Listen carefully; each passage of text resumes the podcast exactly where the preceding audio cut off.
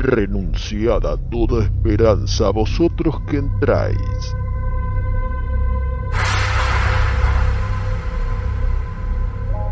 Estáis por cruzar el estigia que separa la realidad de Cineficción Radio.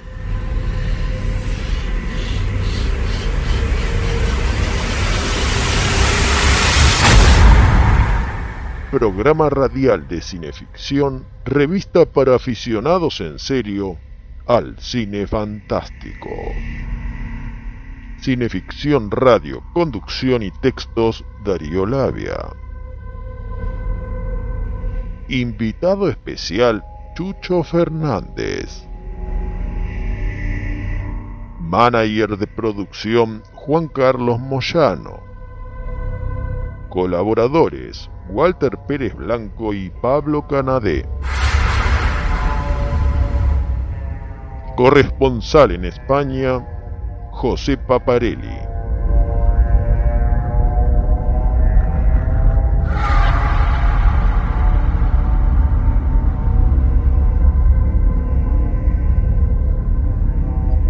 Desfalleciendo casi por aquella visión, sin saber ya si me hallaba en un sitio tranquilo o en el valle del juicio final, fui presa del terror y apenas pude contener el llanto. Y en el delirio de mis sentidos debilísimos y debilitados, oí una voz poderosa como de trompeta que decía, Lo que vieres, propálalo en un programa de radio. Y es lo que ahora estoy haciendo.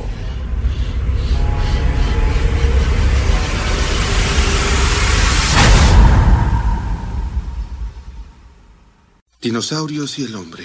Dos especies separadas por 65 millones de años de evolución y de repente se encuentran conviviendo. ¿Cómo es posible tener siquiera una idea de qué esperar?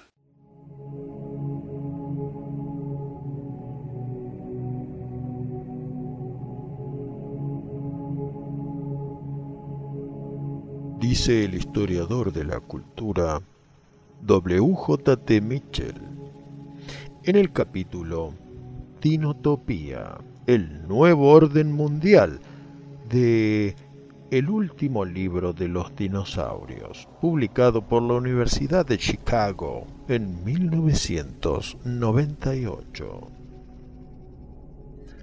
Como las bestias de las fábulas, las historias sobre dinosaurios son en verdad historias sobre seres humanos. Los dinosaurios somos nosotros, o bien son el otro.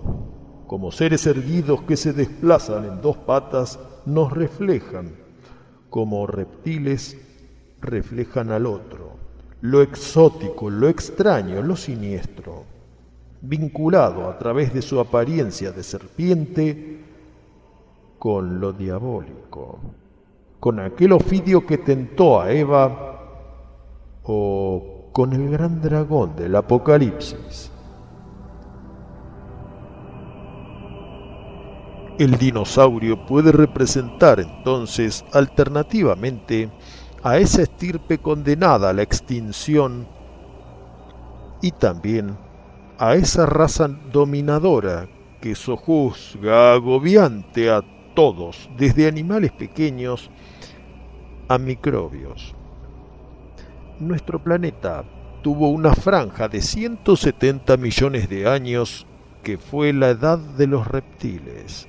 Sus restos nos han dado el petróleo, los museos de ciencias naturales, grandes obras literarias y, claro está, unas cuantas películas que entretienen y excitan el magín. Así que a todos aquellos que rápidamente argumentan que el cine miente, que los dinosaurios y el ser humano jamás caminaron a la par en el mismo planeta, pregúntense qué es lo que tienen para decirnos sobre nosotros mismos. La gran raza que dominó un planeta y que algo dentro nuestro no quiere permitir que se extinga del todo. De esto nos habla Todo era espanto en el bosque, capítulo duodécimo de El mundo perdido, novela seminal de Sir Arthur Conan Doyle, en la voz del camarada Chucho Fernández.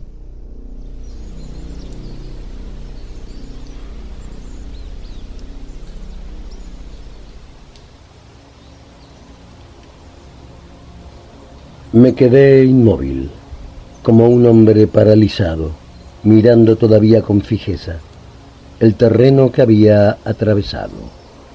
Y entonces de pronto lo vi. Hubo un movimiento entre los arbustos en el extremo más distante del calvero que acababa de cruzar. Una gran sombra oscura se desprendió de las demás y saltó en medio del claro lunar se movía como un canguro, saltando en posición erecta sobre sus poderosas patas traseras, mientras mantenía dobladas las delanteras. Parecía un elefante erguido, en posición erecta, pero sus movimientos, a pesar de su corpulencia, eran sumamente activos. Por un momento, al ver su figura, confié en que fuera un iguanodonte, que era inofensivo pero no tardé en advertir que era una bestia muy diferente. Tenía un hocico ancho aplastado, semejante al de un sapo. Tanto su grito feroz como la horrible energía que ponía en su persecución me persuadieron de que era seguramente uno de los grandes dinosaurios carnívoros, o sea, una de las bestias más terribles que habían pisado la faz de la tierra. Cuando el enorme bruto saltaba, se dejaba caer sobre sus patas delanteras y acercaba su nariz al suelo cada veinte yardas. Estaba husmeando mi rastro. A veces por un instante lo perdía, pero volvía a encontrarlo y avanzaba saltando rápidamente por el sendero que yo había tomado. Todavía hoy, cuando pienso en esa pesadilla, mi frente se cubre de sudor. ¿Qué podía ser? Llevaba en la mano mi inútil escopeta. ¿Qué ayuda podría proporcionarme? Miré desesperadamente a mi alrededor en busca de una roca o de un árbol, pero estaba en un monte bajo donde no había nada más alto que un retoño de árbol joven. Pero yo sabía que aquella fiera podía derribar un árbol adulto como si fuese una caña. Mi única posibilidad era la fuga. No podía moverme con rapidez en aquel terreno áspero y quebrado, pero al mirar a mi alrededor, con desesperación, vi una senda bien marcada y apisonada que cruzaba frente a mí.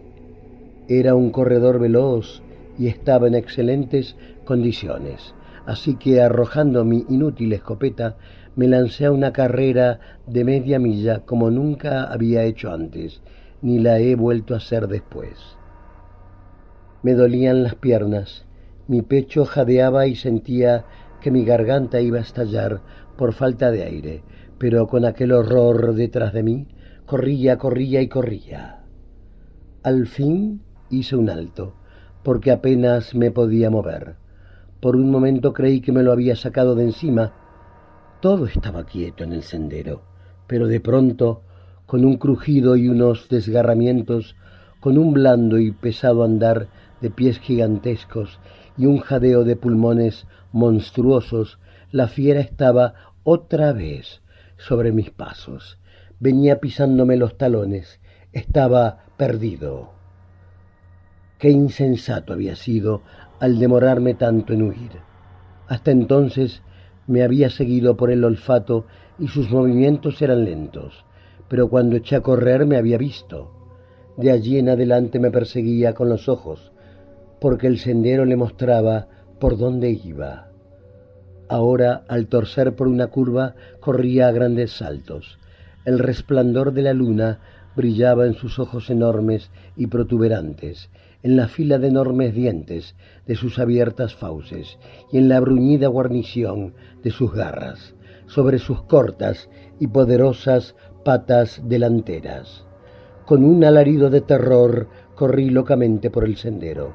Detrás de mí, la respiración espesa y jadeante de la bestia sonaba cada vez más fuerte. Sus pesados pasos ya se apoyaban a mi lado. A cada instante esperaba sentir que me apresaba por la espalda. Y de pronto hubo un estrépito. Estaba cayendo en el vacío. Y todo lo demás fue silencio y oscuridad.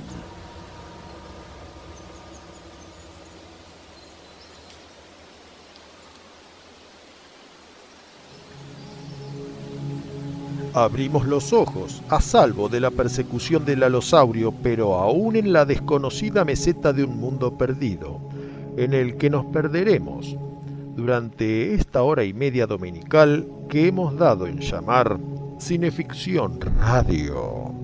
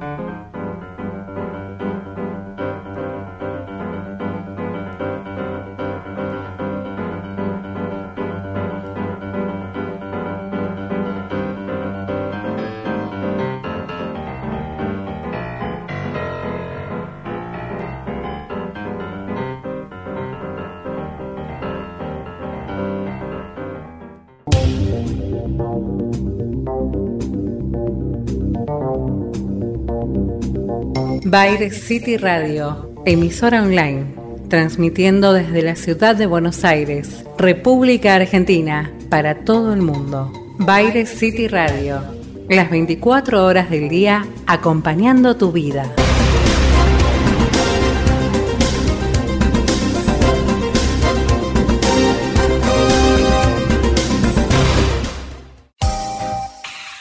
Camauer Rental, estudio y fotografía Proveedor de técnica y elementos de última generación para el sector audiovisual. Avenida Niceto Vega 5617, Palermo, Hollywood. Camauer Rental. Contáctenos en info.camauer.com.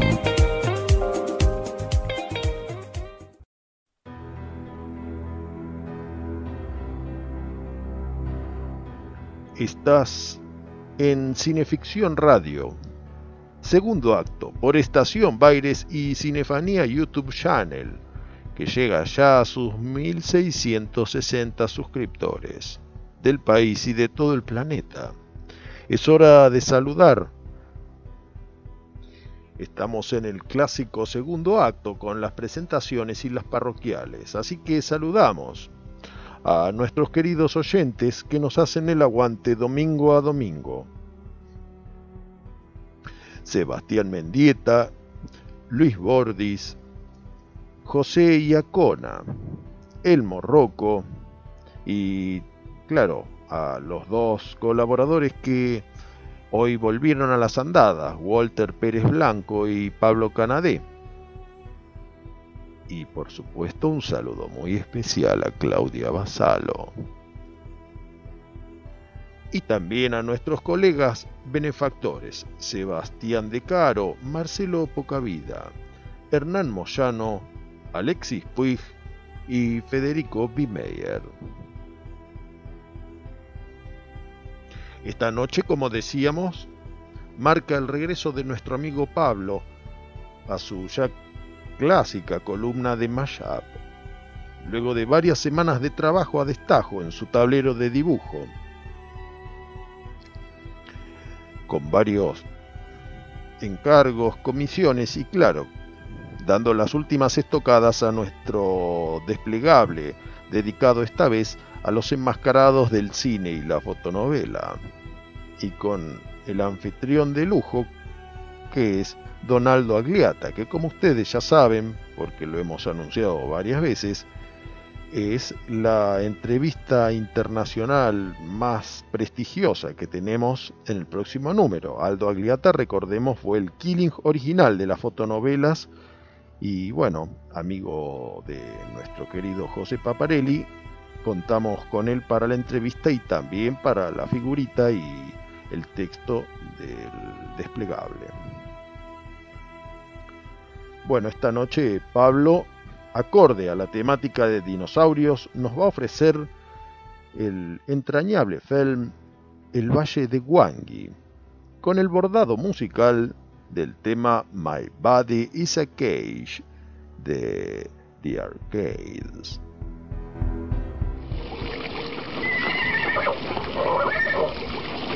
¡No! Déjalo.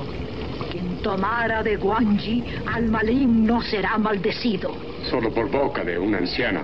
Te lo advierto. Si no lo regresas al Valle Prohibido, todos sufriremos un destino fatal.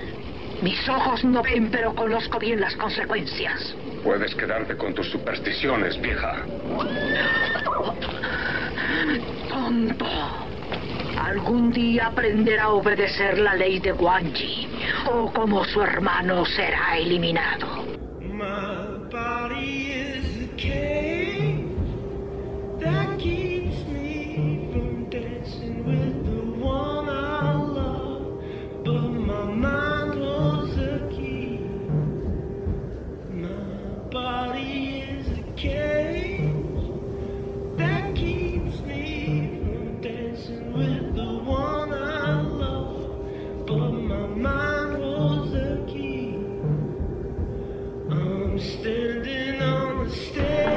Dice que usted es eh, uno de esos amigos arqueólogos. Bueno, no precisamente, más bien soy eh, paleontólogo.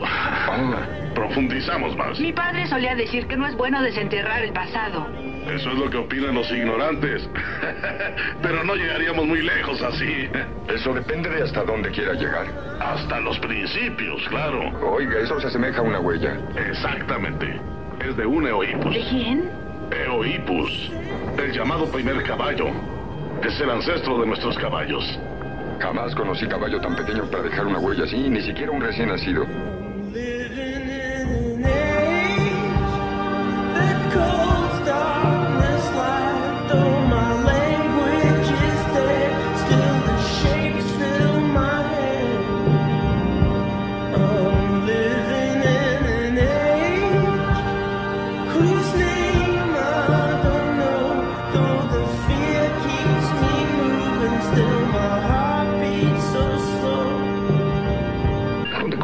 Este bicho tan extraño? Carlos lo encontró. Debió ser en una mina de oro, porque eso es oro puro. Tardé bastante para entrenarlo, pero ahora ya está listo para el debut. Es un espectáculo increíble. Es como volver al pasado. Si de veras eres un Eohippus, ¿qué haces aquí después de 50 millones de años? Deberías estar extinto. Si logro probar que es un genuino Eohippus, sin duda seré nombrado caballero, señor Kirby, por el descubrimiento científico más grande del siglo.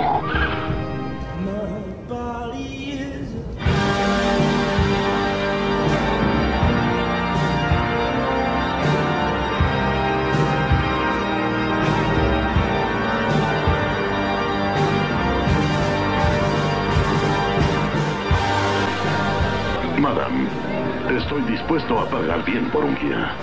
¿Para que lo lleve al Valle Prohibido? No, ni por todo el oro del mundo. ¿Qué hay en el Valle Prohibido? De allí proviene el pequeño caballo.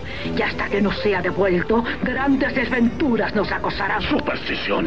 Yo le aseguro que si el caballo no es devuelto, todos sufriremos la maldición.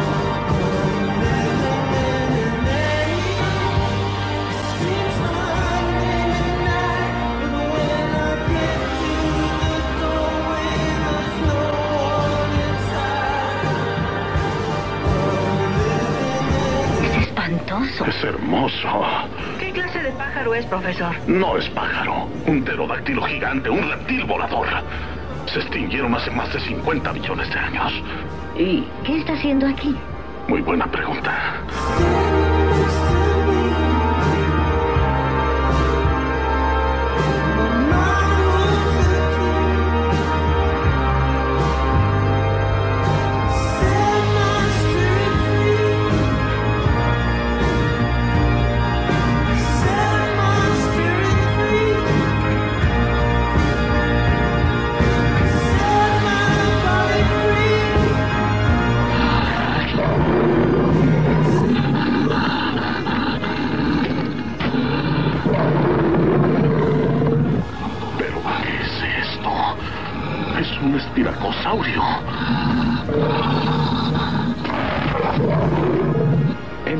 Andanzas nunca había visto un lagarto tan grande. Ojalá pudiéramos capturarlo vivo. Yo me conformo con salir vivo de aquí.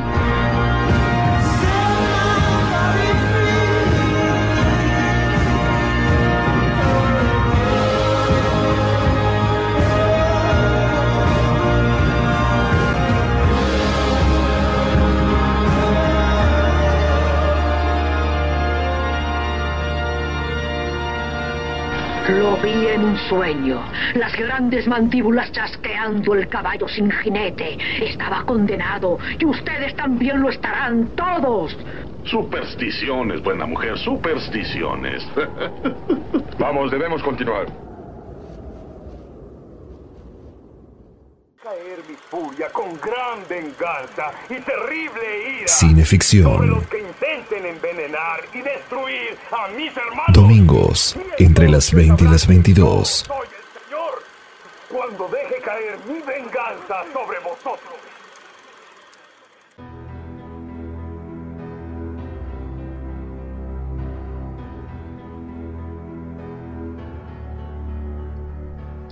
Bienvenidos a Cineficción Radio, acto tercero, por Baire City Radio y el Cinefanía YouTube Channel.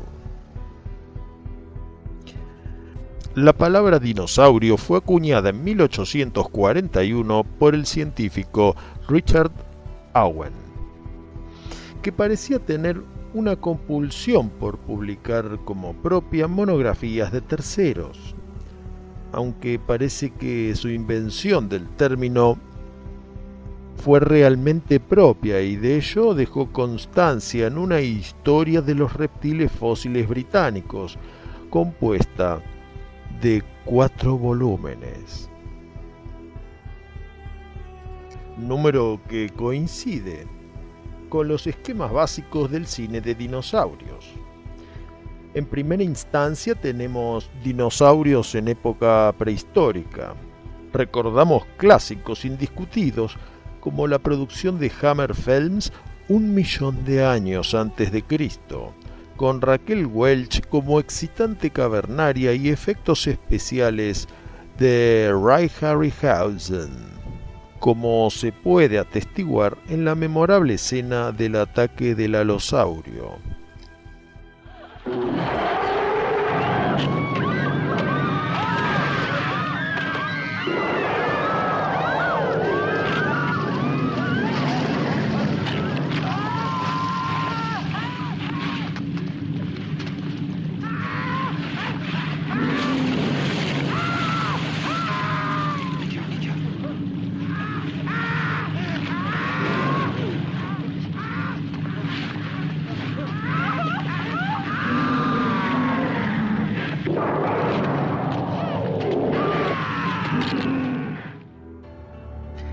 También hay un precedente olvidado, el despertar del mundo de 1940, en la que los dinosaurios eran iguanas hiperdimensionadas, con un truco fotográfico.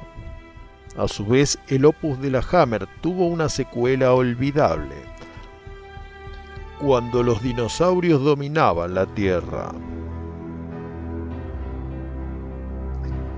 Segundo esquema, dinosaurios en épocas contemporáneas. Es decir, lo más divertido del cine de grandes saurios. Con la irrupción de las bestias en el mundo civilizado y la posterior destrucción que ocasionan a su paso. Recordemos el redosaurio de El monstruo del mar, inspirado en el relato La sirena de Ray Bradbury.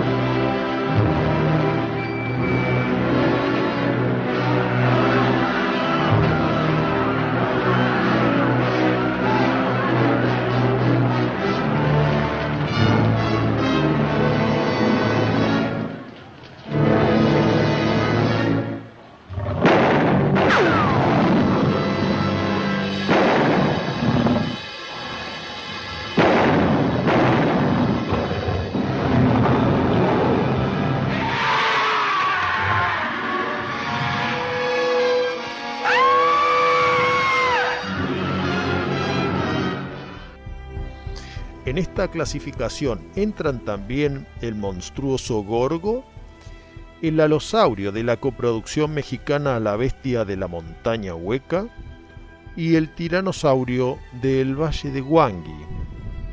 Los que peinan canas, que por lo menos tienen algo que peinar, tal vez recuerden al brontosaurio de Baby, el secreto de la leyenda perdida. Pero bueno, el opus más paradigmático antes o después y tal vez el mayor éxito de mercadotecnia cinematográfica sea sin duda Parque Jurásico. Yo les diré el problema con el poder científico que están utilizando aquí. Eh, no les costó ninguna disciplina adquirirlo. Leyeron lo que hicieron otros y, y dieron el paso siguiente. No adquirieron ese conocimiento solos y no asumen responsabilidad por ello. Se pararon sobre los hombros de genios eh, para conseguir algo lo antes posible y sin saber lo que tenían, lo, lo patentaron, lo empacaron, lo metieron en una caja de almuerzos y ahora lo venden, lo venden y bueno, es el colmo. Creo que está siendo injusto con nosotros. Nuestros científicos han logrado lo que nadie ha logrado hasta ahora. Sí, sí, pero se preocuparon tanto en si podían hacerlo que no pensaron en si debían hacerlo. El cóndor. El cóndor está a punto de extinguirse. Si yo creara, no, no, no, no, si yo creara una banda de cóndores en esta isla, usted no objetaría Ah, nada. un momento, John. Esta no es una especie destruida por la deforestación o la construcción de una presa. Los dinosaurios tuvieron su oportunidad y la naturaleza los seleccionó para su extinción. En tercer lugar tenemos dinosaurios en mundos perdidos. Por ejemplo, justamente El Mundo Perdido, con sus versiones clásicas, la silente de 1925 y la de 1960, con Fernando Lamas. La simpática Viaje a la prehistoria del maestro checoslovaco Karel Zeman, o el díptico compuesto por La tierra olvidada por el tiempo y la gente que el tiempo olvidó.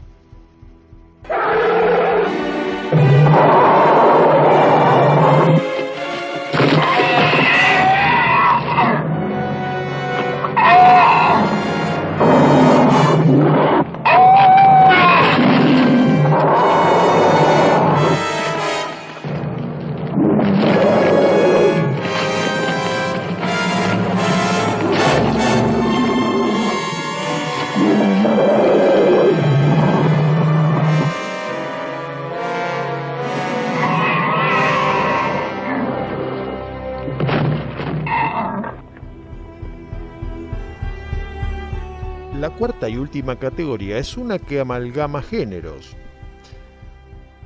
Planetas de dinosaurios, como por ejemplo el clásico emitido incontables veces en sábados de superacción, Viaje al planeta prehistórico, o también El planeta de los dinosaurios.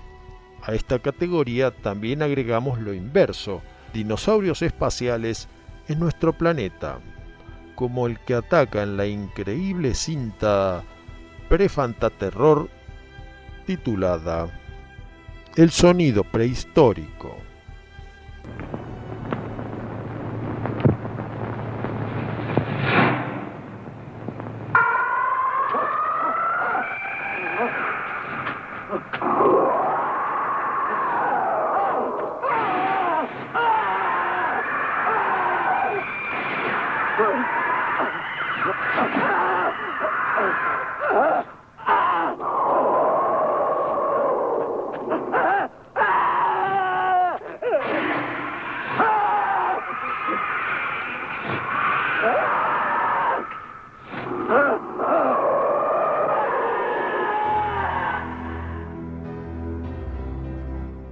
Como podemos ver en esta breve selección, el cinesaurio nos ofrece una gama variada de colores, desde la reflexión filosófica hasta la catarsis y el raro goce que provocan el caos y la destrucción. Para pensar.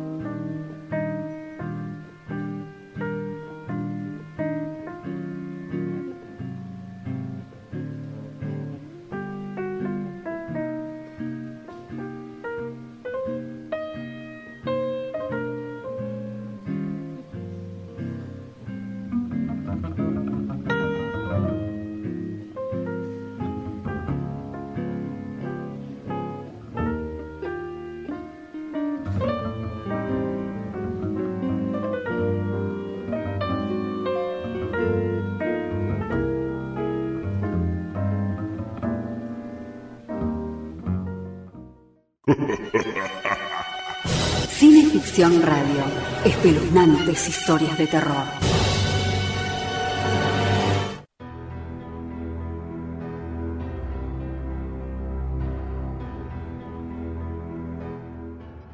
Esto es Cineficción Radio, acto cuarto por Estación Baires y Cinefanía YouTube Channel.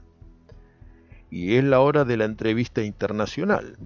Esta noche tenemos como invitado a un prolífico escritor e investigador del cine fantástico, al que conocimos hace algunos años por el lanzamiento de ¿A quién vas a llamar? exhaustivo volumen dedicado a la saga de los cazafantasmas, y que seguimos en ocasión de un opulento trabajo acerca de los dinosaurios en el cine titulado justamente Cine Zoico. Esta noche tenemos a Octavio López San Juan, uno de los grandes divulgadores en lo que respecta a lo cinematográfico y cultura popular de la península ibérica y también de nuestro idioma. Querido amigo, te damos la bienvenida a Cineficción Radio y ya para calentar motores arrancamos con nuestra primera pregunta. Hace algunos años, cuando se producía el lanzamiento de Cinezoico, nos contabas de la aspiración de reflejar el cine sobre los dinosaurios, ofreciendo también sustento paleontológico acerca de cada criatura representada en pantalla. ¿Cómo evolucionó aquel cinezoico a este nuevo lanzamiento hace un millón de años, editado hace unos meses por Diablo Ediciones. Pues sí, efectivamente, este hace un millón de años de Diablo Ediciones procede de aquel primer cinezoico, pero ahora está dotado de un afán enciclopédico reuniendo todas aquellas películas que nos dejamos en, en esa primera edición, ¿no? Eh, para que tuviese pues eso, todo un alcance y se pudiesen reunir de, de, de, manera cronológica todas y cada una de las películas protagonizadas por estos seres tan maravillosos, ¿no? Que eran los dinosaurios, ¿no? De ahí el subtítulo del libro que es Todo el cine de dinosaurios de 1914 a 1987, ¿no? Esto tiene un porqué porque eh, aparte de este afán que digo enciclopédico de reunir todas y cada una de las películas, también quisimos darle un aspecto visual muy, muy, muy potente y hacer una especie de enciclopedia visual, ¿no? Donde también se pudiese ver la evolución de, de los, del aspecto, ¿no? De cómo el cine ha ido retratando a estas bestias del pasado a través de, de las décadas, ¿no? Y entonces, claro, como se nos, está, se nos estaba quedando un libro muy, muy, muy grande, pues decidimos partirlo en dos volúmenes, que este primer volumen es de hace un millón de años, que cubre hasta el 87, y luego el segundo volumen que verá la luz en breve. Y como ya digo, pues todo con una encuadernación de lujo, tapadura, todo a, color, todo color, por parte de Diablo Ediciones, que se ha quedado una cosa, vamos. El texto no sé cómo estará, que, es lo que he hecho yo, pero lo que es a nivel visual es una pasada, es un, es un portento de volumen, la verdad cuál es la importancia histórica de King Kong de 1933 en el esquema del cine de dinosaurios y, bueno, qué protagonismo le atribuyes en el árbol evolutivo del cine fantástico. Pues King Kong, la original de 1933, me parece una, obra maestra a todas luces y a nivel de, del protagonismo que sobre ella recae, ¿no? A nivel del cine en general, pues bueno, fue sí, probablemente la primera película en convertir en protagonista, ¿no? En el eje central, en el foco, a lo que es a la bestia en sí, ¿no? O sea, y luego todo, todo lo que rodea a este, este personaje, ¿no? Dotado de una especie de aura onírica ahí en las brumas de la isla de Calavera, ¿no? Que da, es pura poesía cinematográfica, ¿no?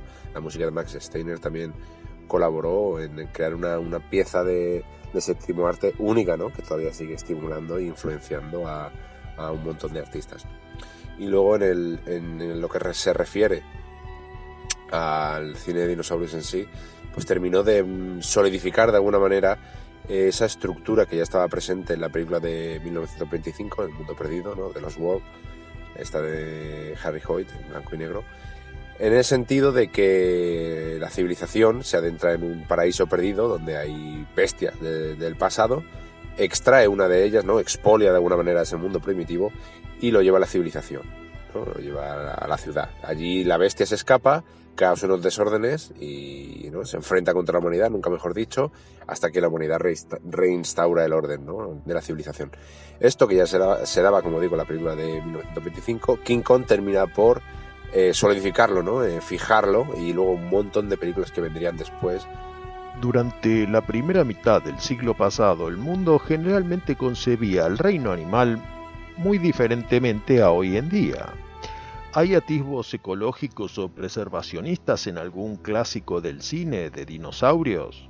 Pues es una pregunta complicada de responder en el sentido que me, me lo has eh, supeditado tanto a la primera mitad del siglo, del siglo XX que no sabría decirte muy bien, aunque bueno, ya que estamos con el mundo perdido en 1925, quizás sería esa la que, la que elegiría ¿no? como mayor representante de ese instinto de conservación o preservación o ese paraíso perdido ¿no? que están los animales ahí viviendo, viviendo en su ecosistema tranquilamente y el hombre los invade, eh, extrae uno de ellos, ¿no? un sauropodo este, un brontosaurio, lo lleva a Londres, eh, Londres eh, pues el caos, ¿no? Eh, toda la gente viviendo despavorida, accidentes, ¿no? que luego veríamos, como decíamos, tantas, tantas veces en King Kong y sucesivas encarnaciones, y luego el animal, el pobre, pues se vuelve nadando ¿no? a, su, a su paraíso perdido, ¿no? como diciendo, déjame un poco en paz, ¿no? pues es ahí, ahí denoto, detecto yo un poquito de, de ese espíritu de, del hombre como corruptor, ¿no? del paraíso virgen, ¿no? y yo creo que ahí es una de las primeras de los primeros exponentes de, de, esto que mencionas. Luego ya, claro, luego ya pasamos de la, de la mitad del siglo XX, ya podríamos, por ejemplo, evocar el viaje a la prehistoria, ¿no? Cesta de, Beku, la película esta de Karel Zeman de 1955, en la que unos niños casi de manera mágica van subiendo un, un, un río en el que se van sucediendo en orden inverso las edades de la Tierra, ¿no? Y van apuntando ahí con un, con un afán didáctico y de, y de divulgación inaudito todo lo que descubren, ¿no? Con el fin de preservar toda esa información, ¿no? Pero como digo, eso ya es, ya es un poco pasando, la, la barrera de los 50 incluso. Japón bajo el terror del monstruo, que ya es del 54, la primera película de Godzilla, pues ya tenemos al doctor Yamane también, que a pesar de que el monstruo está causando lo que está causando, ¿no? toda esa muerte que está esparciendo por todas las ciudades, insiste en que quizá destruirlo no sea la mejor opción, ¿no? Eh, y lo que conviene, lo que él propone de alguna manera, aunque es insostenible, no se puede llevar a cabo, es estudiarlo, ¿no? Eh, conservarlo de alguna manera, ¿no? Porque es una maravilla de, de la ciencia. ¿Qué fascinación ejercen los dinosaurios en los niños? ¿Qué recuerdas retrospectivamente de tu propia niñez al ver King Kong? Pues no te sabré tampoco responder muy bien a esa pregunta, aunque lo voy a intentar. Pues los dinosaurios ejercen algo, es un poco complejo, ¿no? Yo realmente, como digo, no sé a qué se debe, pero de alguna manera creo que, ¿no? Al ser unas, unas criaturas, muchas de ellas, o de algunos lo que más fascina a los niños, ¿no? Son estos grandes depredadores, ¿no? Como el, como el tiranosaurio o el alosaurio, ¿no? Es una boca con dientes, ¿no? Eso de ser, de ser perseguido, de ser presa, ¿no? Como la, película, la propia película de Tiburón Jaws, de, de Steven Spielberg, pues es un poco la encarnación de todo esto, ¿no? O sea, una especie de, de, depredador gigante que se nos quiere engullir, siempre activa algún mecanismo de, no sé, de fascinación, ¿no? Luego, por otro lado, también se parecen un montón a los dragones, ¿no? A los seres mitológicos esto y eso también enciende alguna especie de, como decía José Luis Sánchez, el paleontólogo, una bombilla dentro de nuestra cabeza, ¿no? Una lucecita, ¿no? un, un aviso, ¿no? Una alarma que, nos llama mucho la atención, ¿no? Sobre, sobre los dinosaurios, también el tamaño de sus cuerpos, algunos de ellos eran descomunales, ¿no? Como los, los grandes saurópodos, estos de, de cuello largo. Por otro lado, también creo que al estar extintos eh, tiene una, un halo de misticismo, ¿no? como, como algo mitológico, como casi místico, ¿no? una especie de, de, de, bestia gigantesca que no podemos tocar, estuvo alguna vez, pero ha desaparecido, ¿no? se convierte en algo, una especie de tabú o un, algo prohibido, algo secreto, ¿no? Un, algo divino también casi, que es lo, lo, que refleja muy bien, por ejemplo, la música de John Williams en Parque Jurásico y también, ¿por qué no?, la musicalidad de algunos de sus nombres, ¿no? Como Triceratops o, o Tyrannosaurus Rex, ¿no? Rex. Tiene una cierta cadencia, ¿no? Que por lo menos a mí de pequeño me, llamaba mucho la atención. Y en lo que refieres de retrospectivamente King Kong, yo me acuerdo mucho, ya digo, una, de las películas que más veces vi de pequeño, de verla cuando iba al colegio casi, casi cada mañana. Ese es el recuerdo que tengo al menos. Y de verla con, con, un buen vaso de leche con galletas. Y de hecho todavía me pasa que cuando me tomo este desayuno, todavía me acuerdo de ver King Kong, ¿no? Y, a, y al revés. Cuando veo la película de King Kong siempre, como los perros de Pavlov, ¿no? Sube el saborcito del, de la leche con, con galletas a, a mi paladar, ¿no? Qué efectos pudiste observar, si se nos permite la curiosidad, cuando tus propios hijos han visto King Kong o Jurassic World. Pues no sé, es un poco... Aunque les fascinan los dinosaurios, no tanto como a mí, tengo que admitir, pero claro, son de la generación post Jurassic Park, ¿no? Post Parque Jurásico. Entonces, digamos que eso les ha marcado hasta el punto de que son esas, igual que a mí me marcó King Kong, pero esa raíz de Jurassic Park y sobre todo Jurassic World, ¿no? Las nuevas encarnaciones o las últimas generaciones, las que les han llamado más la atención y las que más les fascinan, ¿no? También es que estas películas presentan una, una, una forma, una, un, un paradigma con los dinosaurios muy diferente a lo que se representaba en las películas antiguas, o por lo menos eh, antes de Parque Jurásico, ¿no? Que son nuestros dinosaurios ágiles, ¿no? Son como si fueran aves gigantescas, ¿no? Águilas gigantes, aves, aves rapaces, ¿no? Que eso lo tenemos muy, muy bien representado en el tiranosaurio o en el velociraptor.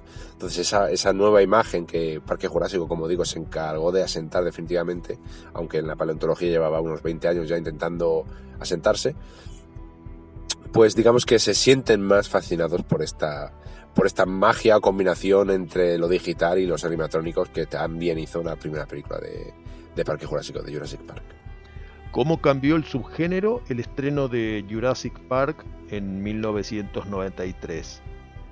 Pues en mi opinión creo que Jurassic Park, aparte de lo que he mencionado de que cambió la forma en que tenían de representarse los dinosaurios, ¿no? con este aspecto más ágil y también con la cola alineada con su cuerpo y, cabeza, ¿no? Formando casi una línea recta.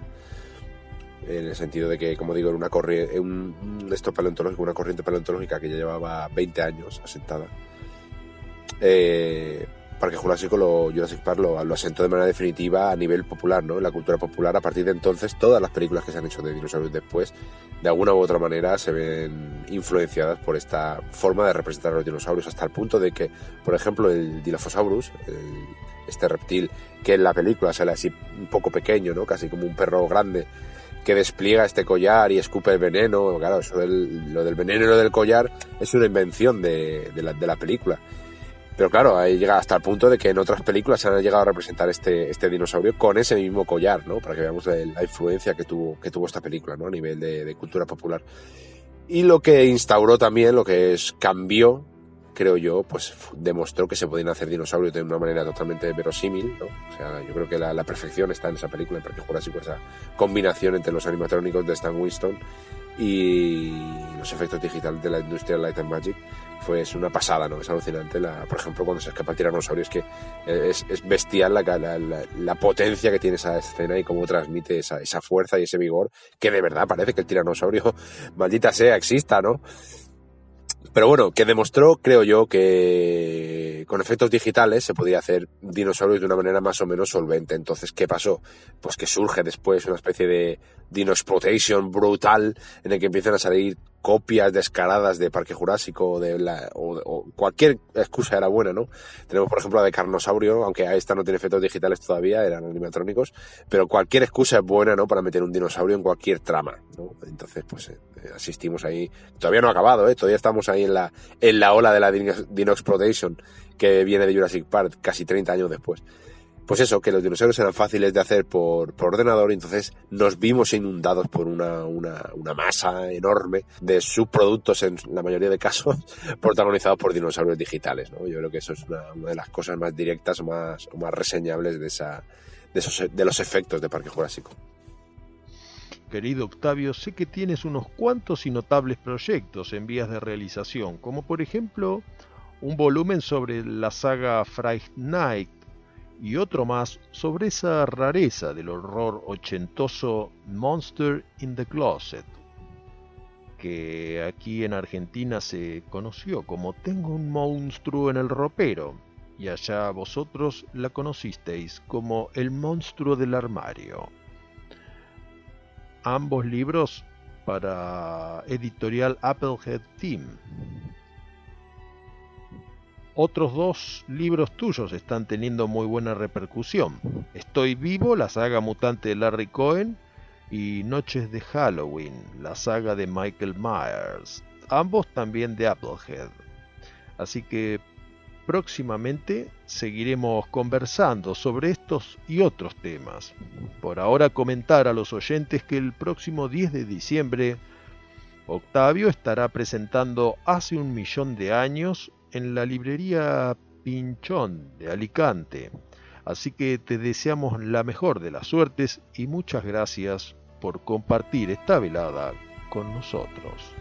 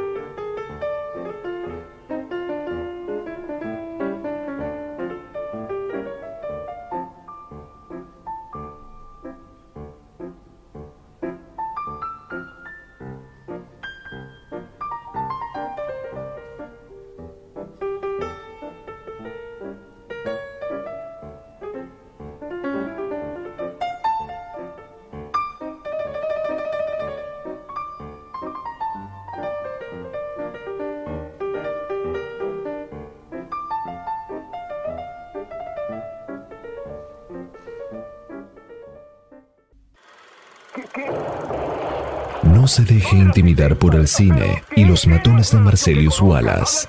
Cineficción, para estar bien informado y esquivar todas las balas. Para adquirir cineficción, consulte en cinefanía.com.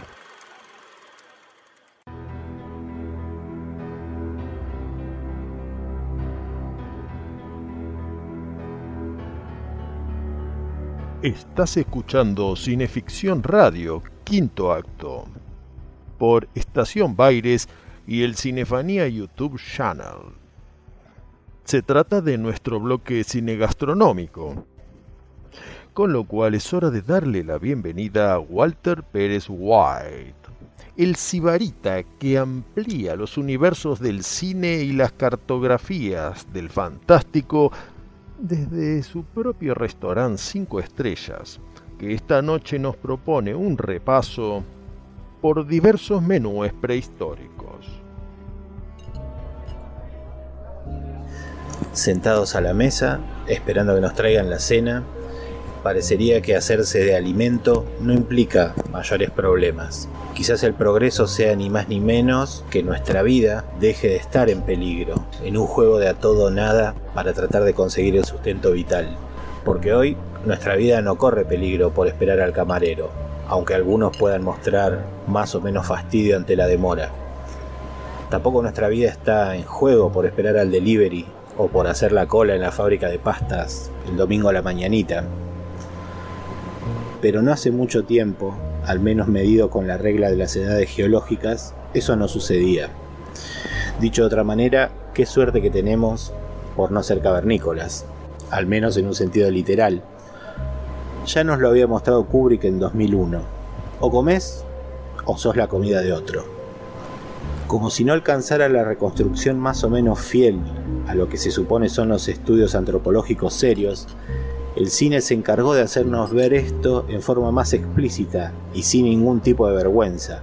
Creyó, y estoy de acuerdo, en que mezclar a hombres, a homínidos, con dinosaurios sería una buena yunta. Así, a la lucha por conseguir comida se suma la de evitar ser dos bocados para un tiranosaurio rex. En la película de 1981 El Cavernícola, todos la recordamos porque estuvo protagonizada por Ringo Starr, además estaban Jelly Long, Dennis Quaid, tantos otros, dirigida por Carl Gottlieb, el detonante, gran parte de la trama y la propia resolución tienen ese doble eje central, comer y evitar ser comido. La retrotopía, que es un concepto que desarrolló Sigmund Bauman, pareciera estar presente en el cavernícola, y no pocos retrotopistas estarían felices de poder vivir en un mundo sin contaminación, un mundo virgen, sin fronteras, donde la comida simplemente está allí para ser tomada. Este sueño se fuma a los pocos segundos de metraje. Cada árbol tiene un dueño, por lo que los frutos no pueden ser tomados así como así. Hay frutos que sí pueden ser tomados y que nadie reclama, pero o son venenosos o están custodiados por una planta carnívora. Vuelve a cerrarse el círculo. Comer implica poder ser comido. Saliendo del menú del cavernícola vegano, la ingesta de cárnicos supone riesgos mayores. Hay que salir a cazar y exponerse a dinosaurios sui generis, imposibles de clasificar de alguna manera. Son muy grandes, muy verdes y comen cavernícolas. No hace falta más. Pero a enormes reptiles le corresponden enormes huevos también, y robar uno puede alimentar a toda la tribu.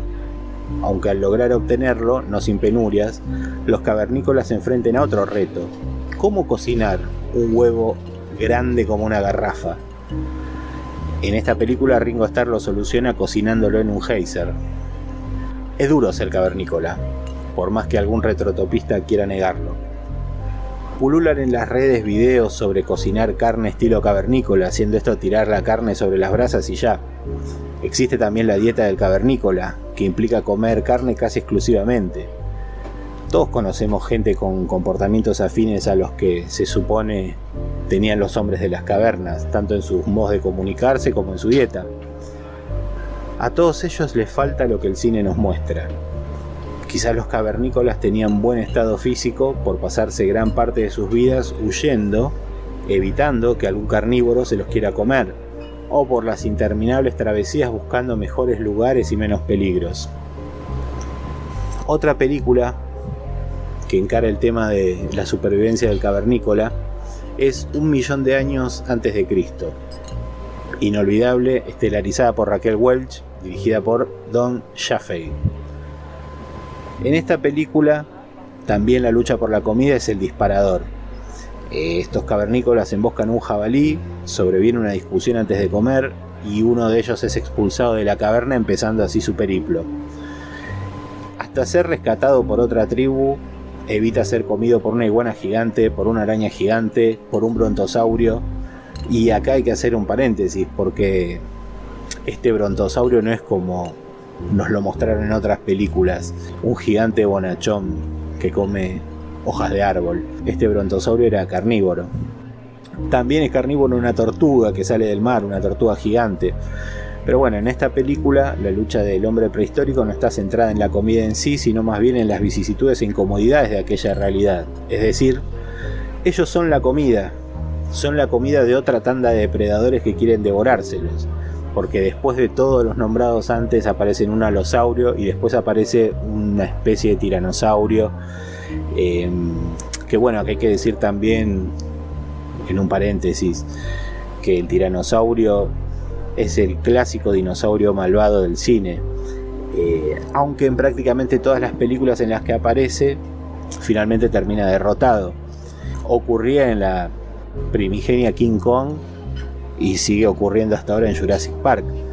Eh, el cine ha encarado al tiranosaurio no como un depredador y que quiere comer, sino que le pone atributos con una voluntad que tiene que ver con hacer el mal. Eh, y por esto siempre termina castigado. La posibilidad de ser comido eh, por otro, por otro depredador, no se acaba para este grupo de, cavernícolas. Después viene el ataque de hombres monos, viene el ataque de pterodáctilos. Y estos cavernícolas, los de esta película, un millón de años antes de Cristo, eh, son básicamente comida que se resiste a ser comida.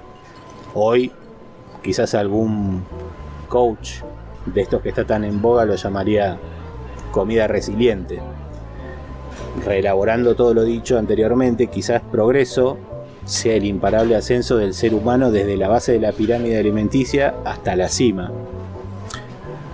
¿Qué pasaría si un cavernícola por alguna razón despertara hoy, en nuestros días? ¿Cómo reaccionaría ante una heladera llena, por ejemplo? Bueno, esto nos lo cuenta la hoy prácticamente olvidada película Hombre de California, dirigida por Les Mayfield, que a principios de los 90 era de rotación incansable en los años en que HBO venía gratis en el pack básico del videocable. El protagonista es Brendan Fraser, eh, que interpreta a un cavernícola que despierta accidentalmente y muy bien conservado en la ciudad de Encino, Los Ángeles, en la Los Ángeles de principios de los 90. Y bueno, aquí nos muestran que la reacción de este cavernícola ante no tener que arriesgar su vida para poder comer se traduce en el lógico atiborramiento en locales de comida rápida, mostrándonos que hasta un cavernícola sucumbe ante la tentación de un combo grande. Otras tribus prehistóricas han tenido otra clase de dieta según el cine. Recordemos entonces a los neandertales de 13 guerreros, película dirigida por el eficiente John McTiernan, basada en el libro Los Devoradores de Muertos, que acá en Argentina se llamó Entre caníbales y vikingos. El autor de este libro es Michael Crichton, prolífico, conocidísimo, también autor de Jurassic Park y de otra novela que se llama Presa, donde vuelve a tocar el tema de quién come a quién.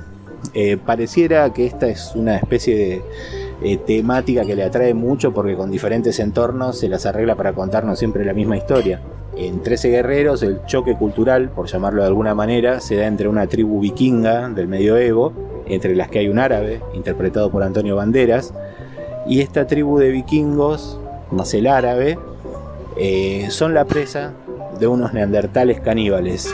Algo similar ocurre en una película de hace pocos años llamada Bon Tomahawk, que es un weird western en toda regla, dirigida por Steven Craig Saller, en la que un grupo de pistoleros se enfrenta contra una tribu de caníbales, caníbales que no se andaban con sutilezas.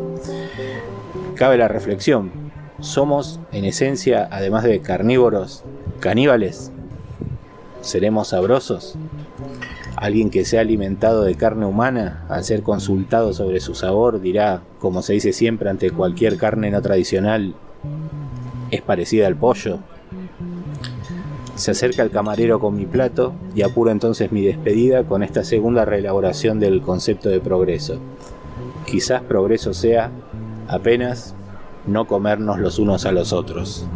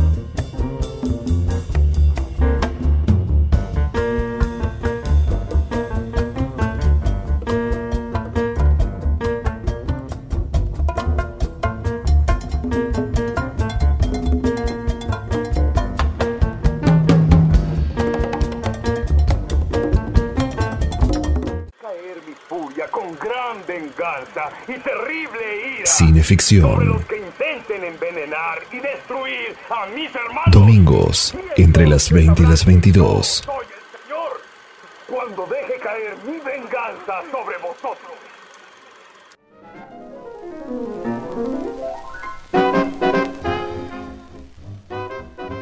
A principios de enero de 1942, durante mi último año de cursada en la Escuela de Bellas Artes de Yale,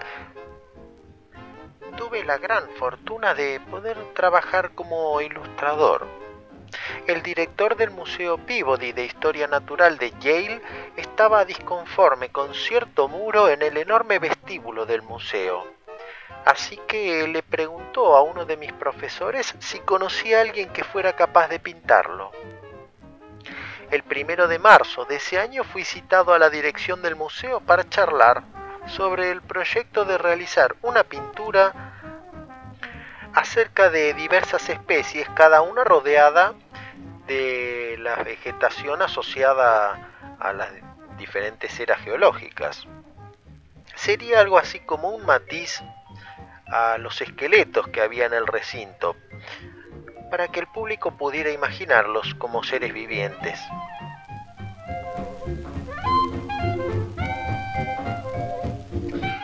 Luego de figurarme cómo dividir la superficie en paneles para cada era, al final me decidí por hacer un panorama del tiempo, simbolizando la historia evolutiva de la vida sobre la Tierra. Recuerdo en octubre de 1943 estar frente al interminable muro en blanco con una barra de carbonilla en la mano y preguntándome si había acertado con las herramientas y la técnica.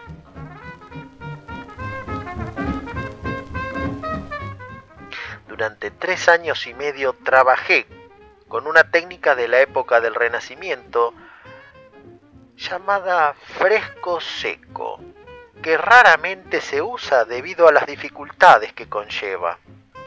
Durante todo ese tiempo el gran vestíbulo estuvo abierto y los estudiantes, colegas y el público en general tuvieron la oportunidad de ver una técnica inusual para el siglo XX. El 6 de junio de 1947 terminé la obra. Unos días antes de eso, mi profesor y mentor de técnica y estética, Louis York, trajo al museo a Daniel Barney Thompson, una eminencia en historia del arte, una leyenda viviente, que al ver el trabajo dijo que ese mural era el más importante desde el siglo XV. Una afirmación debatible, por supuesto, pero considerando de quién provenía, de lo más gratificante.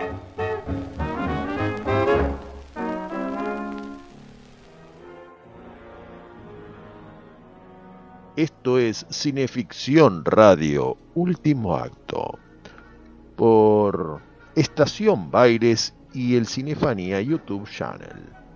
Recién era el testimonio de Rudolf Zallinger, autor del impresionante mural del Museo Peabody en la ciudad de New Haven, Connecticut, cuya longitud de 34 metros lo convirtió en su época en la pintura mural más grande del mundo.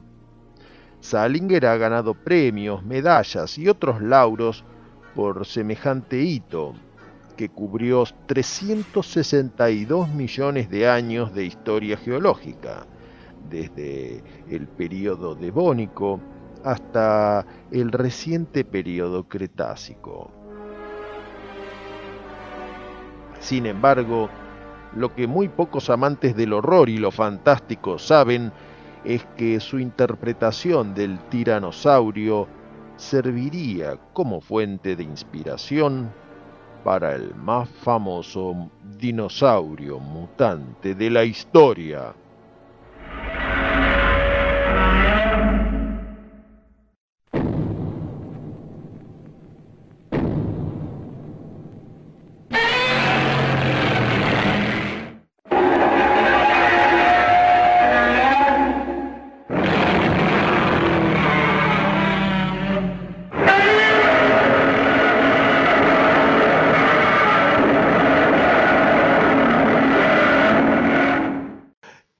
Mezcla de iguanodón, tiranosaurio y estegosaurio, Godzilla vuelve a la vida luego de un letargo prolongado desde el periodo mesozoico. El corte de la película Gojira para el mercado japonés nos ofrecía un conflicto interesante. Las autoridades del gobierno no quieren que se dé a conocer la amenazadora presencia no por temor a provocar pánico masivo, sino para no irritar al gobierno estadounidense, ya que el despertar del monstruo ha sido obvia consecuencia de las pruebas nucleares en el Pacífico.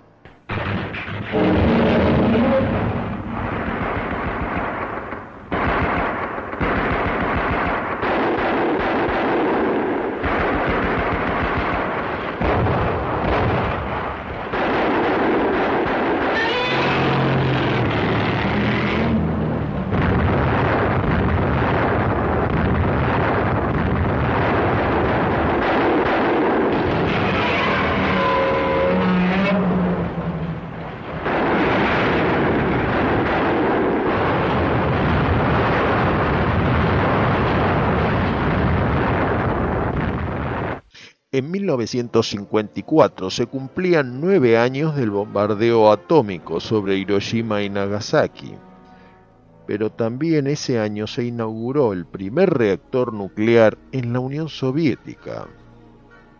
Godzilla ofreció un comentario sutil no solo sobre pruebas nucleares, sino también sobre los bombardeos atómicos que seguían traumando al pueblo japonés.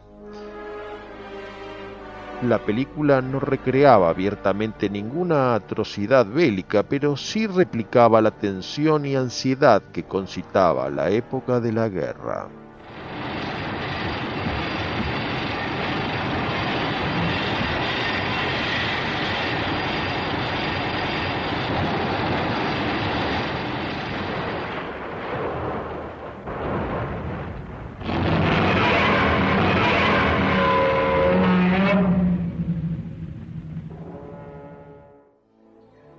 Responsables de Toho Pictures, el estudio que produjo Godzilla, estaban muy preocupados acerca de la recepción que tendría la película.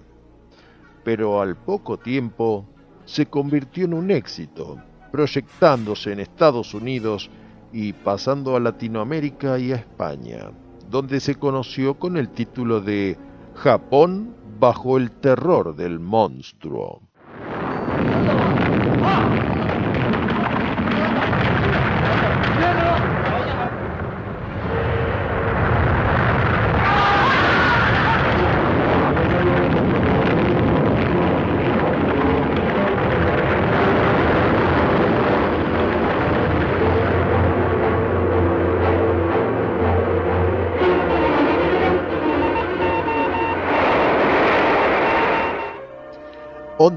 Ishiro, técnico de planta de Toho Pictures desde los años 30, había visitado el sitio del bombardeo atómico de Hiroshima en 1946.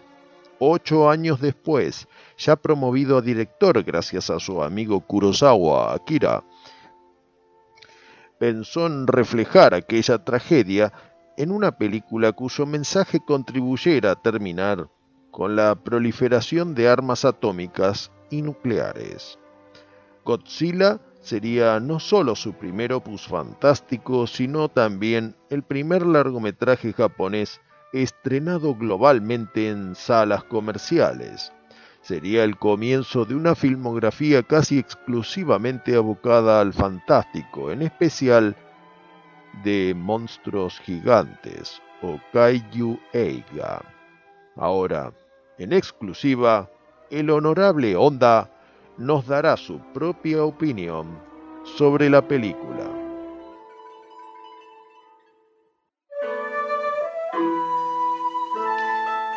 Puede sonar raro, pero creo que película tal vez tuvo éxito porque no pude satisfacer mis expectativas como director película representa solamente 65% de lo que aspiraba a conseguir.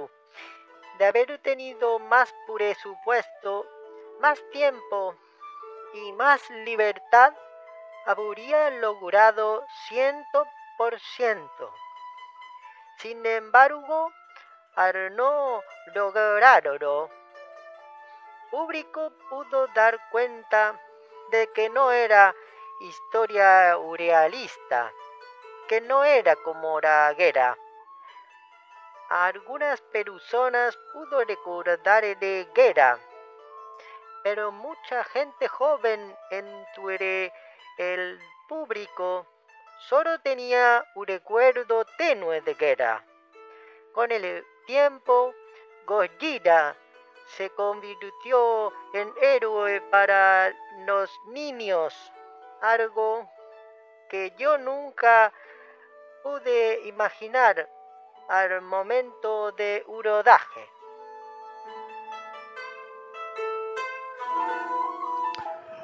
Retomamos la temática del comienzo, desde el mundo perdido de 1925 al mundo jurásico del 2015 dinosaurios y seres humanos se reflejan entre sí. Los dinosaurios por su avidez alimentaria y los humanos por lo mismo, ya que eso es lo que hay en el fondo de la perpetua mezquindad de intentar atraparlos para su comercialización como atracción de feria. Ahora sí, habiendo recobrado el rumbo, nos vamos de la meseta olvidada por los eones a esta realidad inhóspita y provocadora de estertores. Será hasta dentro de siete jornadas para que volvamos a las andadas.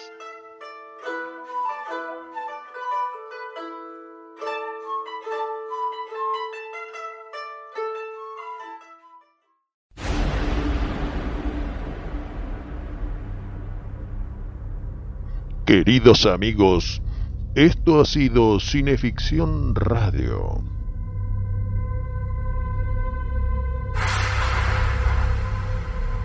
Conducción y textos, Darío Labia. Relatos, Chucho Fernández.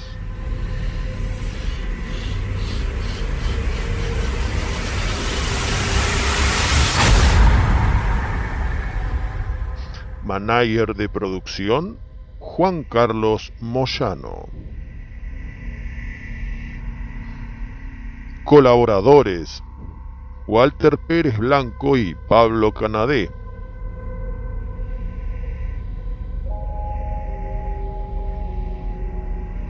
Corresponsal en España, José Paparelli.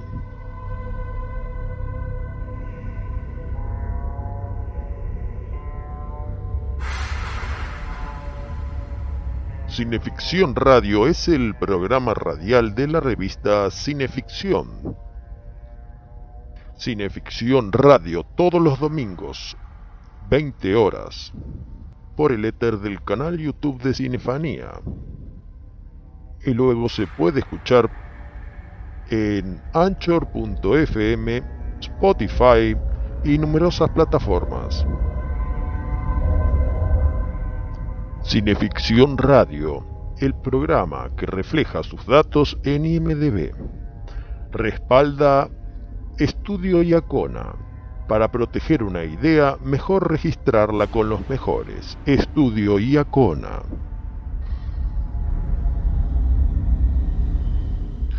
Será hasta el próximo domingo a las 20 horas. Buenas noches y buena suerte.